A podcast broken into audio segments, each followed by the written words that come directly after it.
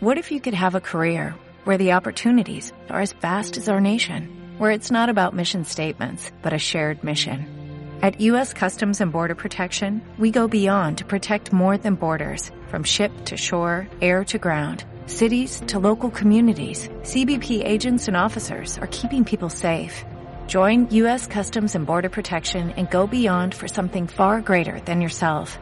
Learn more at cbp.gov/careers.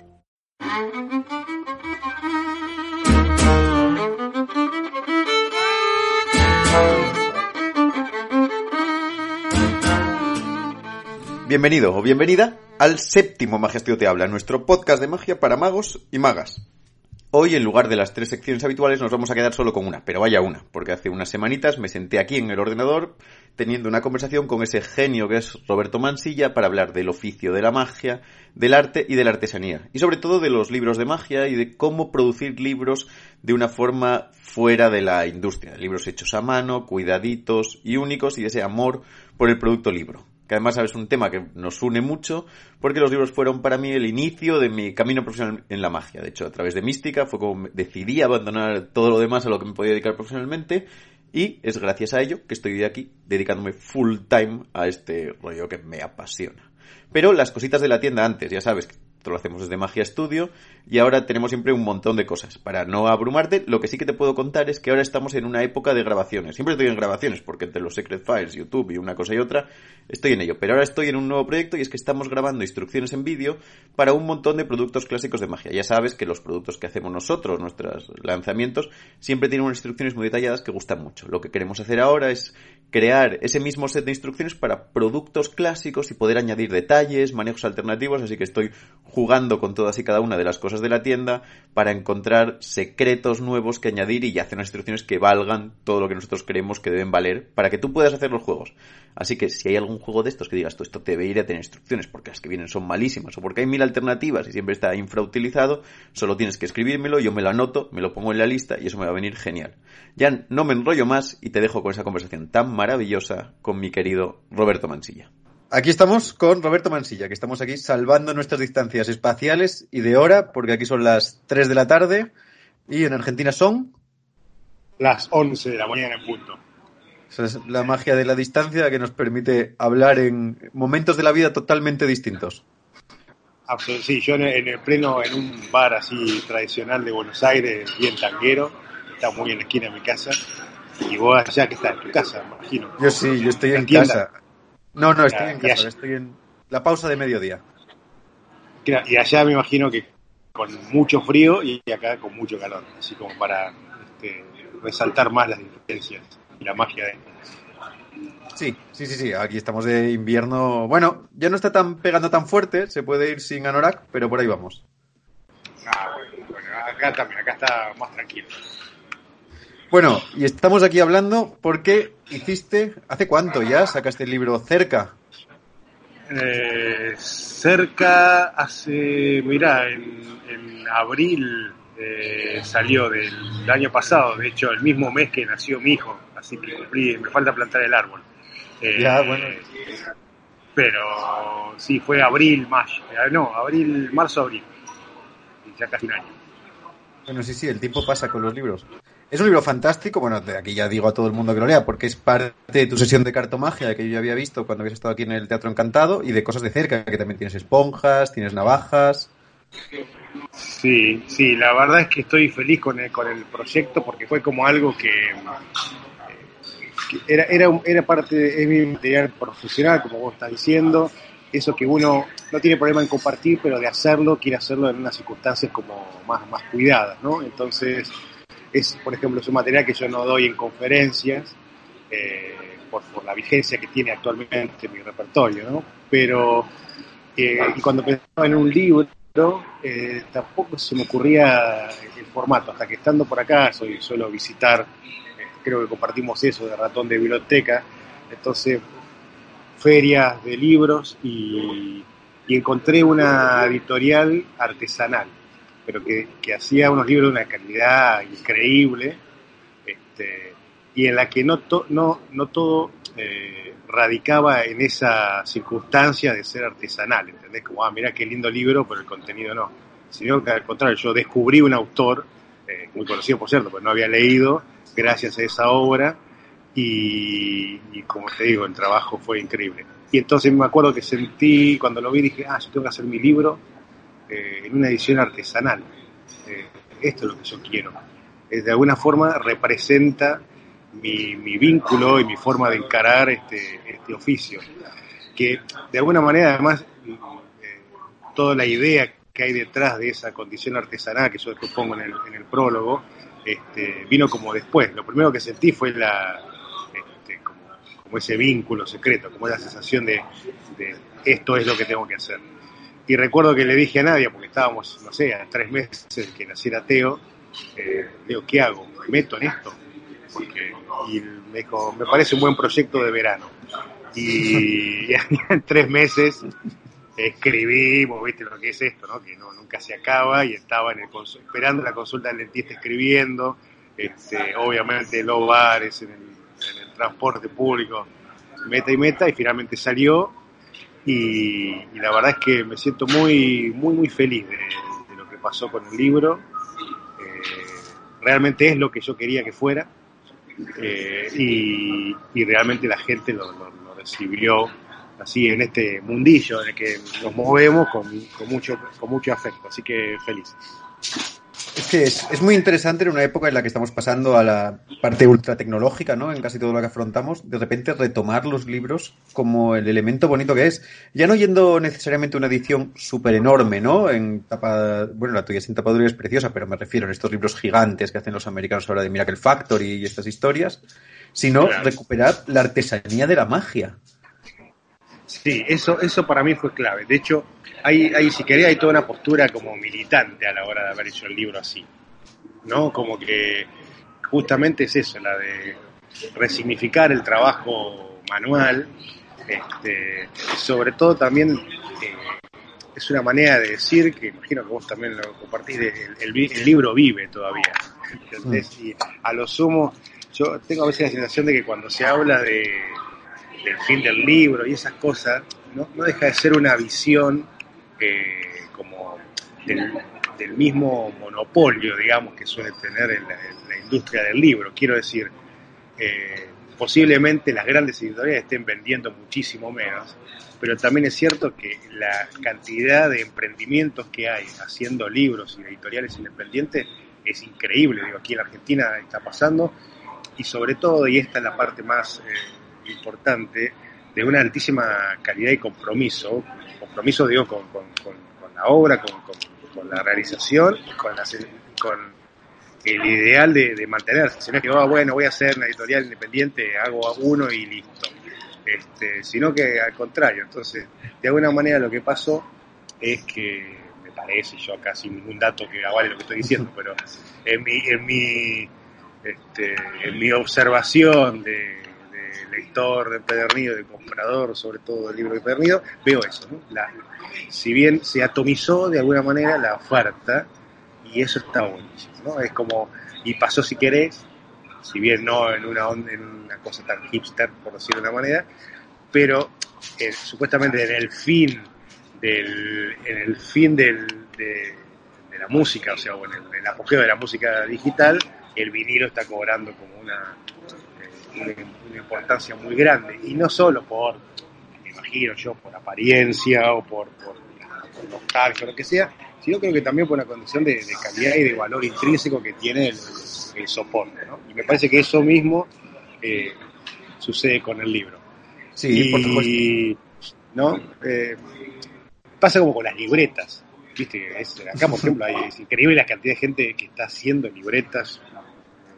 Eh, cuadernos de todo tipo. Sí, el cuaderno, la, la, letra manuscrita está en un segundo auge, en otra vez en los bolígrafos, las libretas, las cosas de notar.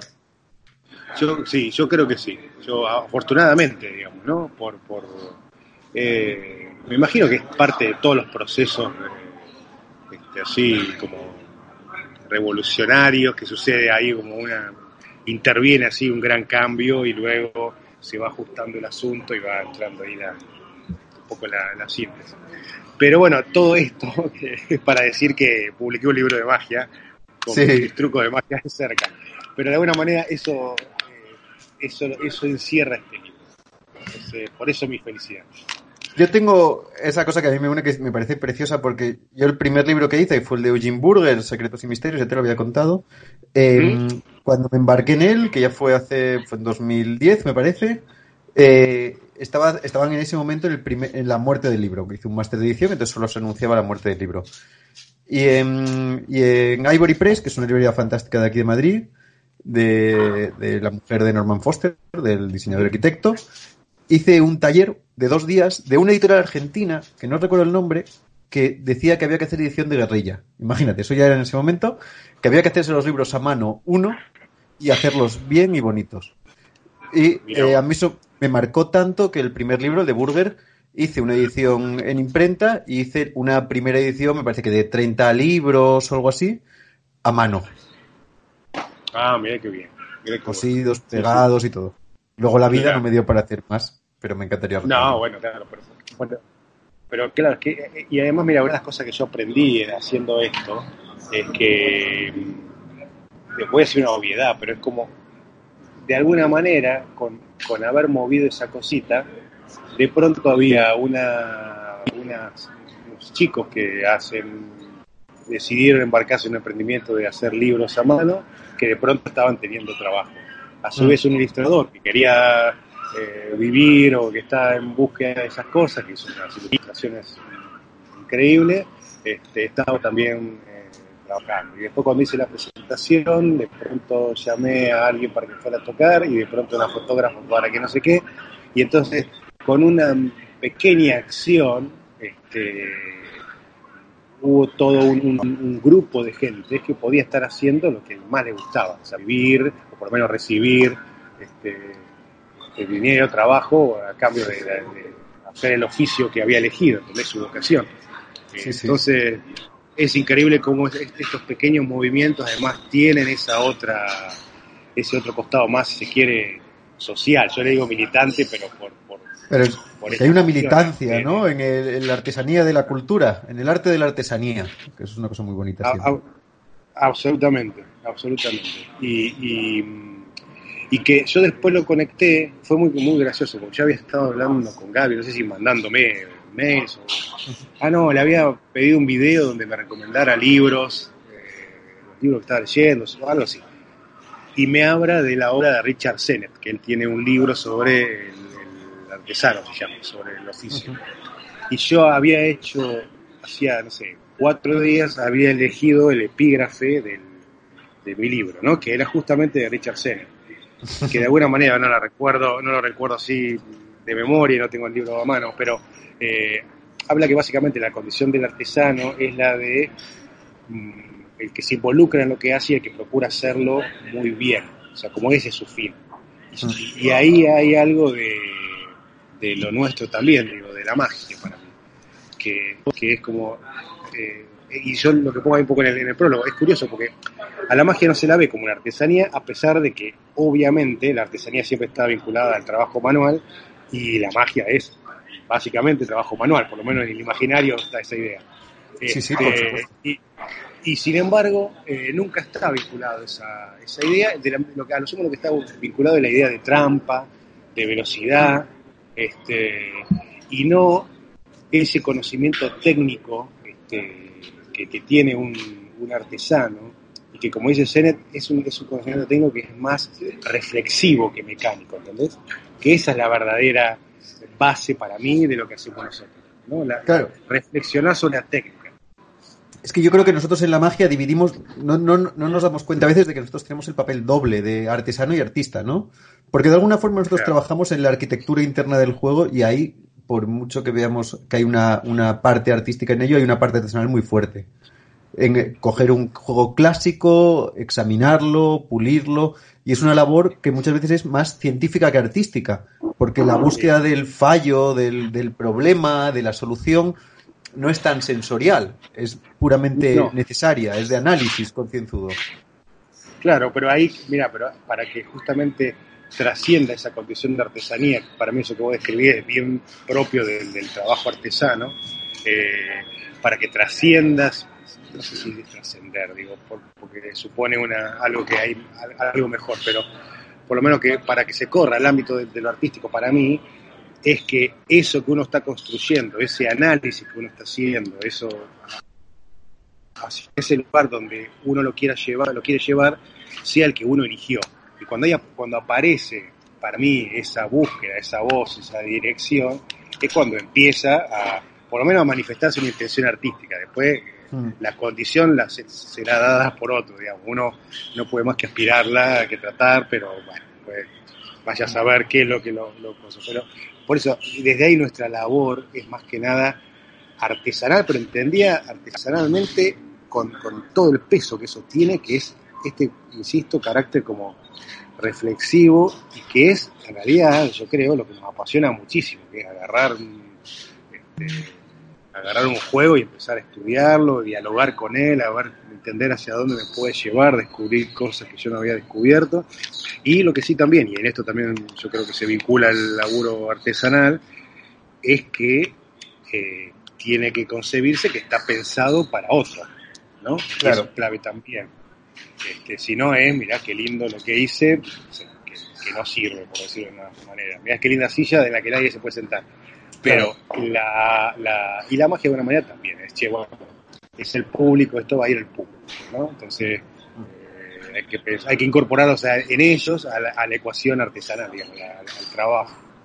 Claro, yo siento mucho esa comunicación, mira, por ejemplo, con el diseño industrial cuando hablabas de las sillas, clarísimo, pero con la pintura, con esa primera, los primeros grandes pintores que pasan del estudio, que es totalmente artesanal, que es el pintor de estudio, que se dedica a hacer retratos de familia en el estudio de un maestro, y que hay un momento en el que ya aporta su visión personal, que a veces es más fácil de ver y otras veces menos, pero es cuando el, artesano está en su apogeo y el artista puede tomar el lugar ya de una vez entendida la técnica, añadirle todo lo demás, porque tiene la intención. Total, total. Sí, de hecho es como Marpín siempre insiste, eh, que primero hay que conocer el oficio, ¿no? Que, yo, Marpín siempre rehúsa llamarse a sí mismo artista, eh, a pesar de que para mí es uno de los más consolidados artistas este, mundialmente, sin ninguna duda. Yo siempre lo pongo a la altura de, René Laván en cuanto a la definición de una personalidad artística y escénica que como hablamos alguna vez por allá, eh, estando en la tienda, eh, esa condición, la de Marpín y la de René, eh, hay una condición, digo, que comparten ellos y es que es su carácter de argentino. ¿no? O sea, no puede ser ninguno de los dos, no pudo haber sido lo que fue si no hubiese sido argentino. Y eso no se da tanto en la magia, uno por ahí lo reconoce en la música quizás, ¿no? O más fácilmente pero acá no, entonces para mí el, valor de, Marpín es así de grande. Pero claro, él siempre destaca eh, la condición de oficio. Primero hay que dominar el oficio, tanto es así que él ahora, bueno, ahora hace unos años que viene diciendo que lo que importa es el método, así en, la, forma así tan eh, dogmática que tiene Marpín, que es maravilloso. Este, pero quiero decir, es como la herramienta, lo que importa acá el, el trabajo del artesano. Entonces digo, uno por lo menos creo que debe encarar eh, eh, eso con una... Creo que la clave es que haya una inquietud personal. Porque a veces mm. cuando hablamos de tener un mensaje, como que ya tenemos que tener un mensaje preconcebido, ¿no? Quiero comunicar el amor hacia no sé qué cosa. Y por ahí, eh, y ahí es donde no estamos dialogando con, el objeto, digamos, con, la, materia prima que, que sería cambio, si uno tiene por ahí una intención, una inquietud más que nada, y la va indagando con el propio juego, ¿no? Se la va, le deja que le hable el juego, ¿viste? Porque hay veces que es como, eh, te lleva para otro lado. Si no, yo quisiera tal cosa, y si no, pero si lo termino acá, acá termina, y sin embargo no logré lo que, bueno, hay que mm. hacerle caso también al juego. Eh, y después, bueno, veremos qué le pasa a los espectadores y tal, y si se da esa comunión, eh, somos poco más feliz. Hombre, claro, ese es el, objetivo final, ¿no? Pero hay que trabajar con ello de fondo. Pero a mí, por ejemplo, en tu caso sí me parece muy bonito, porque tú trabajas mucho con juegos clásicos, pero no, ni siquiera con clásicos habituales, sino con los verdaderos clásicos, ¿no? Que hace poco oía, eh, puede ser a Melpin, hablando de los falsos clásicos, ¿no? De alguien que decía No, Ricardo Rodríguez, en, el, en su taller, hablando de los clásicos Sí, y los sí. neoclásicos, poniendo un poco el cilindro de Ramsey como un juego que ponemos de clásico, pero que no es clásico. Pero que a veces hay grandes juegos que está el guion ahí de fondo, que son los verdaderos clásicos, y, y esos sí que plantean toda esa batalla interna, ¿no? Porque primero uno dialoga con el autor y con el clásico. Y luego Claro. tienes que ver qué os decís mutuamente. ¿Qué mensaje personal te cuenta él? Porque tampoco se le puede poner ahí un pegote encima. Te tiene que decir el clásico qué- No. qué te dice él sobre ti. Que eso es muy bonito. Sí, sí, sí, sí, mira, una de, las, de otra de las frases geniales de Martín es eso, es que eh, un clásico es una obra que, que, que tiene algo siempre nuevo para decir, ¿no? que, que, que esa, eso es un atributo que tiene uno de los efectos clásicos, ¿no? que siempre hay algo que parece que no está del todo descubierto. Mm. Y, y, lo que, y para mí la, la manera en la que yo eh, trato de aproximarme a, a esas obras y cualquier obra en general es haciéndole caso a aquello puntual que me llamó la atención, ¿sí? Pero que capaz que es, yo que soy así como casi un fetichista, capaz que es, uy, qué lindo la copa en ese juego. Entonces, capaz que lo agarro por ese punto. Este, pero claro, agarrarlo por la copa implica eh, que por lo tanto, si eso fue lo que mí más me interesó, voy a tratar de que los movimientos no rompan cierta armonía, que, que esa copa además tenga sentido, o sea, que contribuya también a, a- al- a la posibilidad, digamos, bueno, va a aislar el elemento. Entonces, en lugar de usar, no sé, un vaso de cartón, bueno, usa una copa, y etcétera, etcétera. Y es ese puntito, esa cosa que, que, que a veces es método también. A mí, por ejemplo, yo creo que me, me- me acerqué a, la carta general, que es mi juego favorito Ujú. por siempre, por, por la belleza del método, por la inteligencia que es del método. Eh, y, y ahí uno va indagando. Claro, ahí es donde uno tiene que perder en vista al efecto, al efecto entendido así como al imposible que se manifieste realmente y al público sobre todo. Pero si uno escucha eso, por eso yo siempre digo, a veces es más fácil de lo que uno parece. Uno siente que a veces que no, tengo que... ¿Cómo hago una presentación distinta? Y es escuchar eso. Me encanta este momento en el cuando saco una carta roja y la dejo abajo del estuche. Y yo a veces empiezo así. Claro, es que la imagen es muy importante, pero tú incides muchas veces en la palabra diálogo. Y es que ese es- yo creo que ese es el fundamento de prácticamente todo lo que estás contando, ¿no? La idea de que es bilateral. Sí, Que tú no le impones nada al juego total. y el juego no te impone nada a ti. Luego negociáis No. que, en qué vuestra relación puede verse fortalecida. Total, y hay veces que no nos ponemos de acuerdo, entonces eh, nos damos una pausa. No, Claro. no, no. Hacemos, tenemos, somos sanos y dijimos, bueno, encontrémonos después más tarde. Y queda ahí, Claro. con un poco de resentimiento a veces porque uno quería haberlo terminado y le dedicó mucho tiempo. Pero nada, y después te pasa que por ahí en otro enganchás y, este, como se llama, enseguida y enseguida ya tenés eh, algo que estabas buscando. Y a mí me parece que esa tiene que ser la búsqueda. Yo siempre digo, poco sincerándome, pero con, con total honestidad, es que yo hago magia para mí, digamos. Es como, eh, lo, hago porque me gusta. Yo, yo no puedo decir no porque a mí me encanta ilusionar a la gente, etcétera. Yo hago porque amo, porque no puedo hacer otra cosa.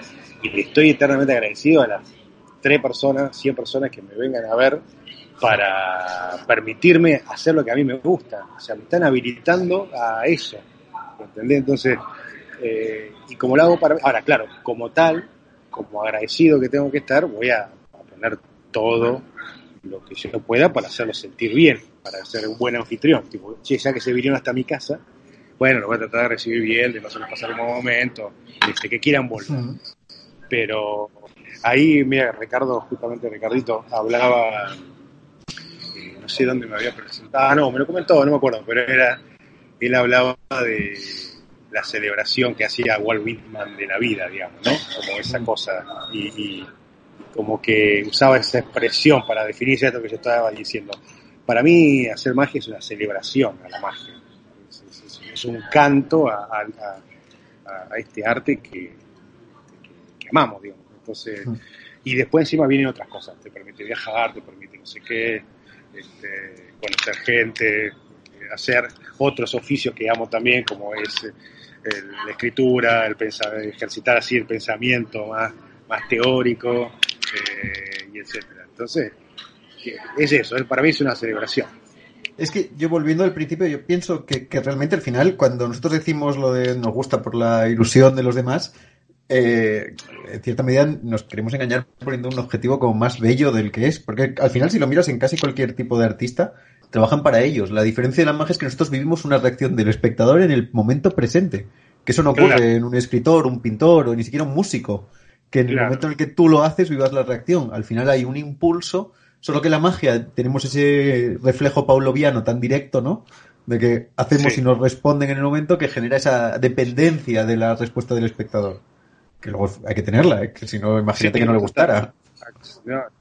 No, no, obvio, obvio, obvio que es así y, digamos, eh, después, pero esto que digo, mira, yo también lo, lo, junto ahí con, con, algo que Pablo Sanata siempre me dice cuando, cuando hablamos y es que, que, me dice él puntualmente, que, que, es muy, muy hermoso y yo le creo mucho, que él dice que eh, nosotros vivimos la magia que no podemos vivir porque somos lo que estamos haciendo en secreto, ¿no? no podemos eh, estar prestimano ahí detrás que sabe todo, eh, pero vivimos la magia a través de los ojos de los espectadores, ¿no? Entonces, cuando uno le, mira al espectador, ese asombro, lo que fuera, eh, ahí está recuperando eso que perdió al conocer el secreto, ¿no? Y, y, claro, y ahí también en ese simple gesto hay otro diálogo, en este caso un diálogo con, este, con, el espectador y que, eso es importante ¿no? también. Pero, mira, estaba pensando igual, siempre para ejercitar un poco así los contrapuntos, eh, que posiblemente puede pasar también que, realmente el, el, objetivo sea el, espectador, ¿no? O sea, incorporar al espectador. mi, tendencia a hacer magia es como más, más teatral en el sentido de estoy aquí pero que, los recibo en mi casa, los integro, pero soy como el protagonista, digamos, ¿no? Eh, hay otra, otras propuestas en las que claramente los protagonistas somos todos, además un, un juego, como hablaba yo con un amigo, es, un, ejercicio lúdico en el que casi no hay roles, o, hay roles, pero no hay jerarquías, digamos, eh, y, y hay otros que por ahí también, para ir al, ejemplo opuesto total, que por ahí es simplemente comercial. Entonces pienso en Richardi Jr., que al parecer no le gustaba nada la magia, ¿no? Era, era el puto amo, o sea, el mejor de todos, pero, pero bueno, quería ser cantante y le salió hacer bien eso. Este, entonces, no sé ahí qué lo alimentaría. Eh, pero sí puedo hablar de lo que a mí me, mm. alimenta. Y, y, es, y desde ese lugar es que también eh, armé el libro y un libro que, por cierto, que, ahora que lo mencioné, eh, esconde un, emprendimiento que es como una editorial, sí, bien digo, un, emprendimiento editorial, y en el que ya puedo decirlo, el, libro que ya estoy preparando eh, es el de Pablo Sanata. ¡Hombre! ¡Vaya alegría! Sí, sí, lo hemos, lo logré luego de Joder, pues parecía una cosa que se iba a hacer de rogar, qué maravilla. Oh, sí, sí.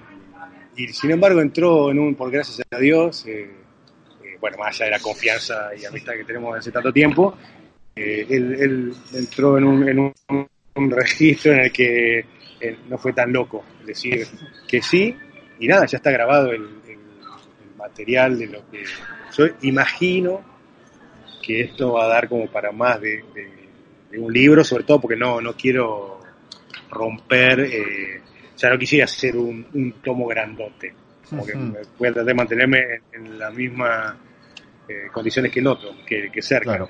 Pero ya está definido el contenido del primero, ya está grabado el material hacia de él y ya empecé un poquito a, escribir y ya a partir de febrero es lo que, eh, es lo que, lo que me voy a poner. De hecho, hay una idea que me gustaría poder llevarlo a presentar allá, a España, este, que me puse medio como, como meta. Eh, claro, hombre, es maravilloso. sí, sí, sí, la verdad es que sí. Yo estoy contento porque siempre es algo que quería eh, y, que él confiara lleno de alegría. Mm. No, y es, la verdad es que es fantástico. Ese tipo de emprendimientos son los que permiten que mucha magia que no queda escrita, que es difícil de sacar adelante, porque los contextos de las editoriales cada uno es muy particular, ¿no? Cuantas más visiones únicas, más posibilidades hay de proyectos bonitos, ¿no? Que al final es lo que tenemos que buscar a, estas alturas de la vida, porque... Total, eh, total, e, ese es el beneficio que tiene el pensar en más de nicho. ¿Entendés? Que sí, bueno, yo este lo hago como yo quiero y que las personas que, compartan ese gusto y que se enteren, eh, con eso me alcanza, necesito vender 30.000 libros. Bueno, ojalá se pudiera, pero yo eh, ahí, es, ahí es donde importa, como el objetivo es hacerlo, que nazca eso, este, que guste sobre todo, eh, con, que haya un par, este, se completa. Pero la verdad es que estoy feliz de esta iniciativa y de hecho lo digo lo digo acá para que eh, Pablo todavía, para que quede como registrado. Que hay que hacerlo. Que ya no, ya está publicado. Qué bien.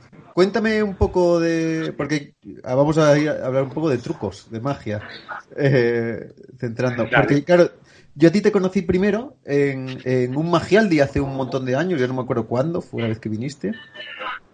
2011, 10, algo así. Como, como en, tu época en la faceta de más mago de salón. Sí. sí Aunque habías hecho conferencia también de cartas, pero hiciste el número, creo, acordarme de la gala de salón. El, acto, yo creo que hice el acto de manipulación. Claro, en Magia al Día hice el acto de manipulación mío en los escaparates. Y la conferencia fue de magia, de mi cartomagia de salón, lo que sería hoy naipes, digamos. Claro, este, sí, mi evolución fue así, digamos de alguna manera me siento que todavía soy todo eso. Pero mm, eh, empecé como manipulador, que era mi imagen de mago, era el arquetipo de las mangas levantadas, produciendo cartas, ¿no? Entonces eso siempre fue lo que, traté de construir. Eh, y lo hice mucho tiempo, hasta el 2012 yo creo que, que lo hice, y después sentí que amo mi acto amo la magia que está ahí, pero ahora debería ser interpretada de otra forma, ¿no? Entonces, eso es lo que, este, lo que tendría que trabajar para retomarlo. Siempre también amé la cartomagia en salón, la, la, que Juan Tamarí llama, ¿no? La, la buena, la, francesa, la de las cinco técnicas, empalme, etcétera, etcétera, y en el salón. Y a eso me dediqué muchísimo. Me dedico, de hecho, hoy mi show profesional me puedo contratar para, un, para una boda y mi 80% es eh, cartomagia salón y después mentalismo. Eh, y, y un, me pasó que había un momento en el que sentía que, estaba repitiéndome mucho, que no que cuando pensaba en algo de salón era otro efecto de cartomagia que no podía incorporar porque ya tenía algo. Y me propuse adentrarme en la, magia de cerca, es decir, como Sí, bueno, como más sistematizar, si querés, el, estudio y la apuesta.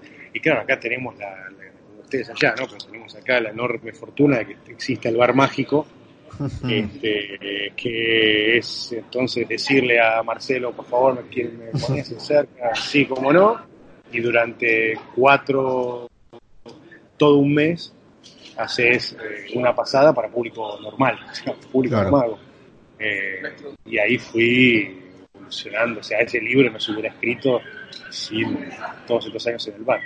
Y ahí descubrí, ahí volví, volví al volví al covista, al amateur, viste, esta cosa, uy, qué ganas de probar esto, qué ganas de meter esto, eh, como a ser más atrevido. Volví a, volví a encontrar, sí volví, porque no sé si antes lo era, pero eh, apareció el, ser más atrevido, ¿no? y, y, yo como, como siempre digo, es es como que la experiencia, empecé a ser amateur en un área, pero claro, con, todo, con toda una experiencia de otras cosas que me permitía pararme de otro lugar, ¿no? Entonces fue, fue puro, es puro gozo eso. Y, fue así, sí, fue así. Ahora ya, de hecho es muy gracioso porque hay, hay magos aquí que están empezando y tal, que, que no me conocen, no sabían que yo hacía salón el promedio es mucho mayor, pero bueno, existen las jóvenes. Pero es bonito que en tu magia de. Claro, como yo, yo te vi mucha cartomagia de salón, de repente el hacer una cartomagia verticalizada con un conjunto de técnicas distintos en otro plano te permitió ir a una magia de cerca totalmente distinta. O sea que muchas veces yo siento, por ejemplo, yo hago magia de cartas y entonces medio verticalizo, medio no, que la mía se queda muy bien en ese territorio de ni carne ni pescado. Se ve medio bien, pero es un salón, pero uso la mesa. Pero en tu caso, claro, eso te permite acotar súper bien, porque de repente cerca es cerca, es el cerca tradicional, casi el de Gosman, el de la mesa, el de las esponjas, las navajas, el de tocar la mano del espectador, ¿no? Cambias de códigos absolutamente. Sí, sí, las técnicas mismas, digamos, la magia construida pensando que existe una mesa que me permite hacer el lápiz, que me permite usar el regazo. Eh, yo creo que eso es la ventaja para mí de haber empezado en manipulación, porque era escena total, era salón que es el intermedio, y ahora que estoy en la mesa, quiero la mesa, no quiero un punto intermedio, quiero aprovecharme de todo lo que pueda, de estar sentado y tener a dos espectadores al lado. Este, y ahí es donde apreció el juego digamos, ahí es donde me permitió a mí eh, empezar a descubrir cosas nuevas que, yo veía y, claro, bueno, y el empalme, que yo lo sé cubrir muy bien en el salón, claro, eh, en la mesa, o sea, me queda corto la distancia entre que dejo la baraja con la carta empalmada hasta que regreso, me queda corto. No, no sé, tengo, bueno, me cruzo las manos, la apoyo sobre la otra, es como que todavía ahí estoy encontrándome. Pero eso que voy a decir me alegra que se vea porque fue lo que yo busqué. Yo dije, no, no, acá. Eh, de hecho, en las notas conferencias que yo tengo, de, que hay algún efecto de cerca en esas notas, se llama con la baraja en la mesa, justamente. Porque ese es como el criterio.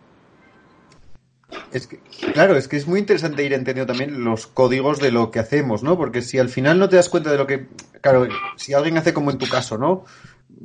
Una materia muy similar como es la cartomagia en dos espacios muy distintos te permite ver tanto las virtudes como los fallos muy claramente, ¿no? Y el, y el contraste te permite explorar cada uno de las materias. Al final los que adaptamos un poco el espacio tenemos una fronteras difusas. Se cortó un poco la, cosa. Mira, lo que te decía es perdón? que al trabajar en salón por un lado y en cerca por otro, tú ves las fronteras y las cualidades únicas de cada situación. Ah, los que trabajamos un poco en medio, no nos, al, poder tirar de los otros lenguajes, no exploramos tanto cada uno. Claro, claro, claro, ese, es un tema. Ese es un tema, sí. Sobre, todo porque el, problema de eso es que uno trata de, de hacer, o sea, quizás lo que estoy pensando ahora es que no se trata de adaptar, ¿no? sino de eh, de cambiar de registro. ¿no? O sea, y, creo en el adaptar uno se mantiene lo que tiene y trata de acomodarlo a lo otro. Pero claro, cuando vos, cuando vos cambias de registro, tenés que estar dispuesto a, dejar de lado algo. Curiosamente, lo bueno de eso, ¿sabes qué me pasó a mí? Viste cuando uno estudia en efecto, yo qué sé, en la carta general hay como tres, cuatro versiones que me encantan, ¿no? Pero no podés porque tenés que elegir una cuando se salva y entonces pude hacer otra versión en cerca. Poner a mí la de Percy Diaconis, me parecía maravillosa, y es la que hago en, cerca, ¿no? Eh, y, por ejemplo, el, Fuera de este Mundo que explico ahí en el, en el, en el libro, que de hecho, claro, no dijimos nada del contenido del libro, pero... No, no, vamos a hacer... Ahí está, pero es, eh, él, decía que el, Fuera de este Mundo del, que está ahí... Eh, claro, era un fuera de este mundo que, no podía hacer en salón, obviamente. O sea, en salón no tenía fuera de este mundo, entonces eh, busqué crear uno que, que aparece en. Y de los que había leído, que más que los que había leído, de los que había surgido por conversaciones y tal, este, lo puedo hacer cerca. Entonces me pasa, me pasa algo. Tengo como una segunda oportunidad para hacer algo que a mí me gustaba hacer, pero que no podía. ¿Entendés? Vamos a hablar del contenido del libro. ¿Cuántos juegos son? Que no lo tengo aquí delante. No, son eh, siete, que en realidad son seis y, una variante. Eh, la, estructura del libro, yo, un objetivo secreto que, tengo, que no va a secreto, de mi libro era que, primero que se leyera como un libro, ¿no? que, alguien lo, encarara y pudiera leerlo con gusto, con, con gusto como con fluidez, eh, de punta a punta, ¿no? Este, y después eh, está un poco estructurado como si eso fuera un show, ¿no? Acomodé los juegos como si fuera... eh, yo creo que es una idea que saqué de leer a Robert Uden, que para mí Robert Uden escribe su cartomagia tal como la hacía. Porque cuando vos lo vas viendo, decís, claro, este es un buen inicio, y ahora este, ah, y ahora después, como hizo esto, le queda esto.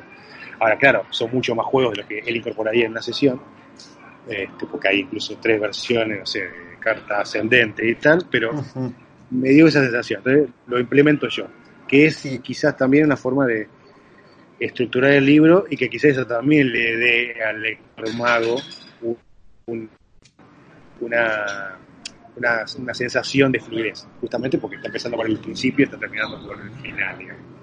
Porque Y bueno, respeta el orden de eh, tu show de cerca. Claro, claro, total, total. Claro, mi show cerca por ahí hay más en el medio, pero Sí, pero bueno, porque pero empieza Eh, eh, también si querés como con...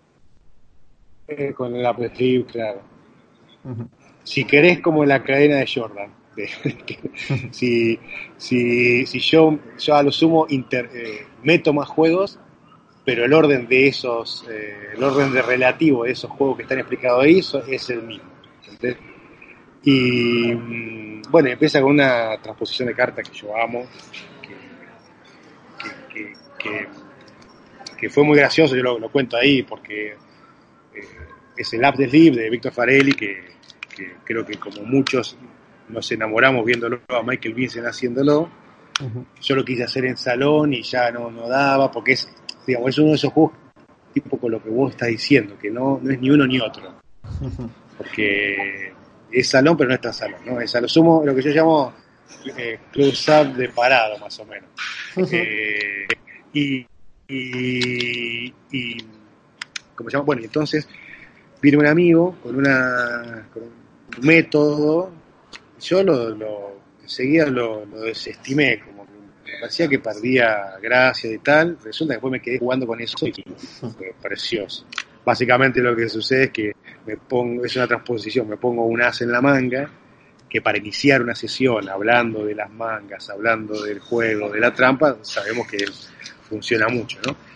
Y después hay una carta cualquiera que está sobre la mesa y cambian de lugar a la manga y la que estaba ahí, y después hago lo mismo siguiendo un gesto de Larry Jennings que el espectador tiene, eh, por ejemplo, el as bajo su mano, yo me pongo el 4 en mi mano, le doy en la mano, como gesto así de, saludo, y se produce la transposición. Entonces, como que es un, juego de, apertura, eh, de inicio ideal, por- porque inicia el tema, presenta a, lo que van a ver, y bueno, tiene estado de, de efecto impactante. Sí, Después hago una versión de Matching the Card, que es juegazo, digamos, que, que si querés, mira, tiene sentido porque esos dos juegos son, poco lo que decimos, son realmente bien de mesa, Sí, sí, claro, Sí. por supuesto, esos son... que uno se imagina. Si mezcla en la mesa, corto y está el as, corto y está el as, y corto y está el as. Eh, que estoy muy contento con eso, la verdad, también.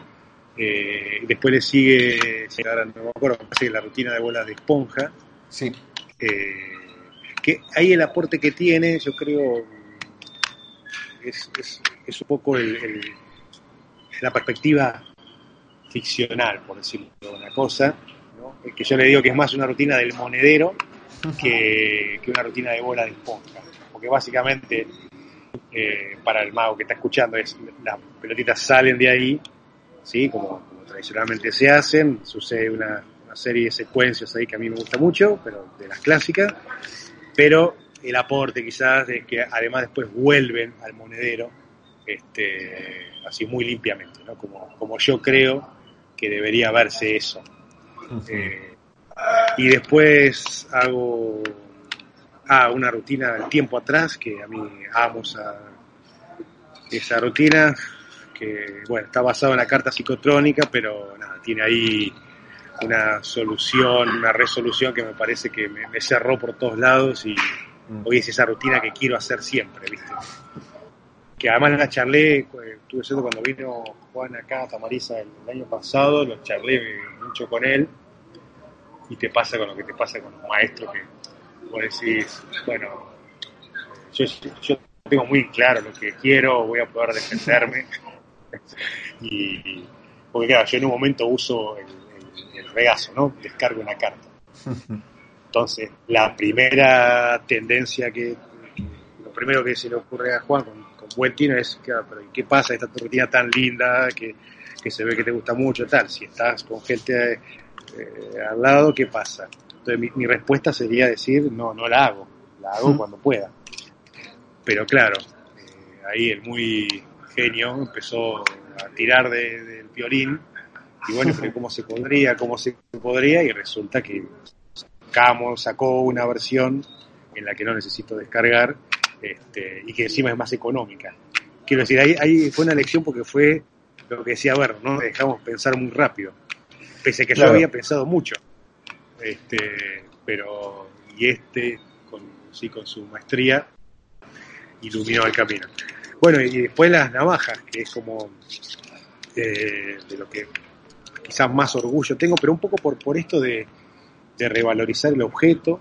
Estas son navajas que son de Flavio Casavalle, que además las hace artesanalmente, con lo que tiene, mantiene el espíritu de todo lo que venimos diciendo. Y, y que tiene un, tiene un momento, más allá de que hay algún pase original y que recupero movimientos de René Laván, que, que, que son geniales. Eh, hay un momento que, que, que, es el más lindo para mí de, de, la rutina y por la que yo quiero hacerlo, hay una sugestión, ¿no? Donde el espectador está viendo un color, está diciendo en voz alta un color, cuando todos están viendo otro, ¿no? Es un momento bellísimo. Eh, porque sí, explota las estoy... propiedades más intrínsecas de la navaja, sin exponerlas además, y enfrenta a los espectadores a dos realidades en el mismo presente, ¿no? Sí, simultáneos. Que no las y tiene que decir eso, después, tuviste esto y tuviste esto, no, es estáis viendo esto. Claro, claro. Y, eh, mira, y, y, sabes que eso fue, eh, yo ahora lo uso un poco como ejemplo metafórico quizás de la idea de que el método y la técnica también es expresiva, es decir, también condiciona la expresividad de un efecto, ¿no? Este, lo que siempre digo, no, es lo mismo de elegir una carta con una baraja de dos cartas iguales que forzar con el Rifle Force o con el Forzaje clásico algo dice distinto eso, algo, algo comunica de otra forma. Este, quiero decir que la, que la, la técnica también se vuelve expresiva, ¿no? Y para mí ese es un ejemplo metafórico de la técnica llevada al extremo, de, de que comunica en la vida externa también, ¿entendés? Es como casi explícitamente lo estoy llevando. Eh, y yo me acuerdo del vértigo que, que sentí las primeras veces cuando dije, ¿puedo hacer esto? No estaré revelando, no estaré, ¿no? Es como, es, eh, te carcome la duda, pero bueno, por suerte funcionó. Finalmente hago eh, Fuera de este mundo con un giro que no vamos a spoilear para... Este, pero que, que, fue una idea que me, me, pasó, creo que en ese viaje que vos mencionás, pero que en la jornada del Escorial yo estuve con Elder y Derek del Gaudio. Derek me vio hacer la versión del Fuera este Mundo que yo hago ahí en que explico en cerca y me dijo, vos sabés que Paul Curry propone tal cosa y, y yo dije, uh, qué bueno, ¿y qué me pasó? Inmediatamente empecé a buscar una versión de salón y no la encontré, entonces quedó ahí en el olvido. Cuando empecé a hacer magia seca fue, ah, buenísimo, ¿no? que en realidad Paul Curry no lo propone, lo propone, está en un libro, eh, Words Beyond creo que sí. se llama, que es fantástico. Eh, Digo por aquí que es fantástico. un libro maravilloso y que merece mucho la pena leer a Paul Curry hablando del fuera de este mundo, porque habla, hay varios detalles en el juego que con el sí. tiempo se perdieron. Total, total. Es, es una obra maestra, digamos, ese, todo Paul Curry, ¿no? Yo lo tengo poco estudiado, sobre todo que además él, eh, en, en, estos libritos de estos bucles tipo Special Effects uh -huh. y y, ah, y, el otro que es Magical Presentation o algo así, no me acuerdo, el rojo y el amarillo, digamos. Uh -huh. eh, él pone una teoría, digamos. Él, él, él tiene una visión, una búsqueda, eh, que es la de ser intermediario. Él lo dice explícitamente. Y el fuera de este mundo, de alguna forma, es como la máxima expresión de eso. ¿Entendés? Como, como él, él no, sé, no, es la magia de que, que como yo dijera René Laván, o la que puede ser cualquiera de nosotros, que es, eh, miren lo que estoy haciendo. Si no soy un, un medium, ¿no? que por supuesto por default se te va a atribuir a vos eh, el, imposible, pero es que el espectador lo haga, y no que el espectador lo haga en los términos eh, tamaricianos, ahora, si querés que es, eh, quiero que todo suceda en sus manos, ¿no? No, el causante, el que causó el efecto eh, fue el espectador. Eso me, me, sorprendió mucho cuando leí, y habla de que el tipo tenía una visión de hacia dónde iba y todas sus obras, la mayoría, apuntan un poco a eso, me parece. Y termino con una versión de, de la carta pesadilla, que estoy también muy contento por lo sencilla que es. Eh, yo la descubrí, al efecto lo descubrí por Gaby, que en un mail me dijo la carta pesadilla no sé qué y me voló la cabeza. claro, qué bueno que está esto, claro, esto hay que lograr hacerlo. Y, y, y, te pasa esto, que hay veces que eh, el método que propone Animan, que es el de la carta esta de, Fred Roger, la de la Deck, digamos, eh, no, no me sentía cómodo. Es maravilloso, pero no me daba la confianza de, de, de, de a prueba de todo. y así que cuando estudié, me puse a jugar con eso y, y charlando con un amigo, con Adriano, que es este, este amigo que mencioné al principio, eh, con, con, el Lab de Sleeve, eh, me, me, digo, me, me, hizo notar que con, con esa trampa este, se lograban dos cosas, no solamente un forzaje, sino también una desaparición. Dije, ah, claro, esto es ideal para eh, la carta pesadilla. Uh -huh. Y así que ahora ando eh, en todos mis bolsos una carterita con, con el material necesario para, para en, en, cualquier momento. Bueno, así que es eso, son como cinco rutinas de cartomagia y dos una de bola de esponja y otra de navajas. Y también la de navaja es una excusa para rememorar eh, a René Laván y a, y a, su trabajo con eso, ¿no? Con, con, que yo tengo uh -huh. para mí que ese fue el, el, el, no sé, como yo te dijera, de lo que más estudió René, me imagino. ¿no? Es como, no quiere decir que los otros juegos no se han estudiado, pero sí, sí. es esa magia que él aprendió eh, apenas salió ese libro, cuando él debería tener la edad más o menos de Ascaño.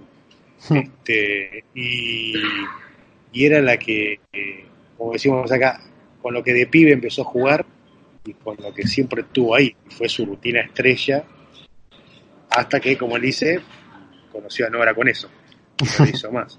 Pero es un poco fue, es también una manera de evocar a que mi ídolo, este, eh, René Laván, ¿no? ¿Y cómo consigue la gente el libro?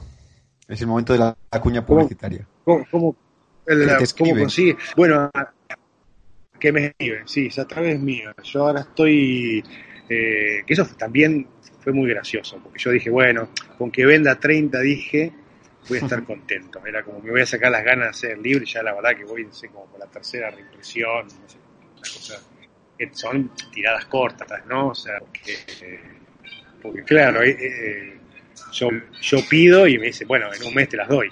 Claro. porque, pues uno a uno, porque además hasta las tapas son serigrafiadas a mano, ¿entendés? No es que es impresión. Uh -huh. Se cortan la tela, hacen la serigrafía de todos, este, lo cosen, lo imprimen, bueno, todo eso. Eh, que me escriban, que me escriban, yo le estoy armando un, una tienda online para facilitar más eso, este, y, y, esa es la manera. Yo siempre recomiendo que, que hemos hecho, me ha ayudado ahí, que siendo receptor, que yo los envíos afuera los hago por DHL y que tengo un precio especial que claro, quizás para uno solo es mucho, pero que en, ese, en la caja mandan, pagan como 4 o 5. Entonces, por ahí el, el costo se. Junten varios. Se, se, junten varios, como ha pasado por suerte, y entonces nada, porque pagan 10 euros cada uno por, por el libro, nada más. Claro. Este, Yo tengo que decir que, que, aquí en España mucha gente se aprovechó del poder juntarse varios. Que es un sistema sí, fantástico sí, que además hace que vaya un paso más allá esa comunión entre todos y colaboración importante. Total, fue, fue ese famoso de, de una limitante surgió algo positivo, que era, bueno, que se junten y bueno, deja que yo voy a ver, que a mí, para mí eso es como, es un mimo, me, da como, eh, así como vergüenza, ¿viste? Cuando viene alguien y te saluda y te felicita, que te da vergüenza, bueno, me da vergüenza que, che, gracias, estoy juntando que quieren mi libro. Este, pero por esto mismo que decía hoy, que me pone muy feliz de hacer lo que me gusta. Pero ahora lo recomiendo porque además es, eh, es como más ágil también, ¿viste? Eh, el DHL lo que tiene, bueno, ustedes creo que tienen un correo bueno también, pero acá todavía no, no recuperamos mucho la confianza, entonces este envío hace que te llegue en tres días. Eh, maravilloso. Sí, sí, sí, así que, bueno, esta, que quiere, me lo pide, este, yo ya, como dije, es muy probable que por septiembre esté por allá, este, y por ahí parece que también por noviembre o diciembre esté por allá. Este, así que vamos a ver si hacemos algo ahí también. Claro. Por juntarnos por lo menos. O eso seguro. bueno, bueno, así que pues nada, gracias, por dejarme hablar de esto. Un placer, me lo pasé de maravilla. Espero que tú también. Sí, mucho. Y aquí estamos, comunicándonos desde muy lejos, pero siempre cerca. Dime. Un abrazo muy grande, ¿no? Bueno, esto, que muchas gracias a vos, a él y a todos por el afecto. Este, para mí sigue siendo lo mismo que nombré de mi libro, de hacerlo yo artesanal. La misma emoción fue que vos decidieras eh, editarlo. Eh, estoy encantado, libro precioso. Eso, es una, eso es también un, halago y un, objetivo cumplido, un sueño. Así que te agradezco por eso. Bueno, un abrazo grande a todos. Otro. Bien, bien, gracias. ¿eh? Chao.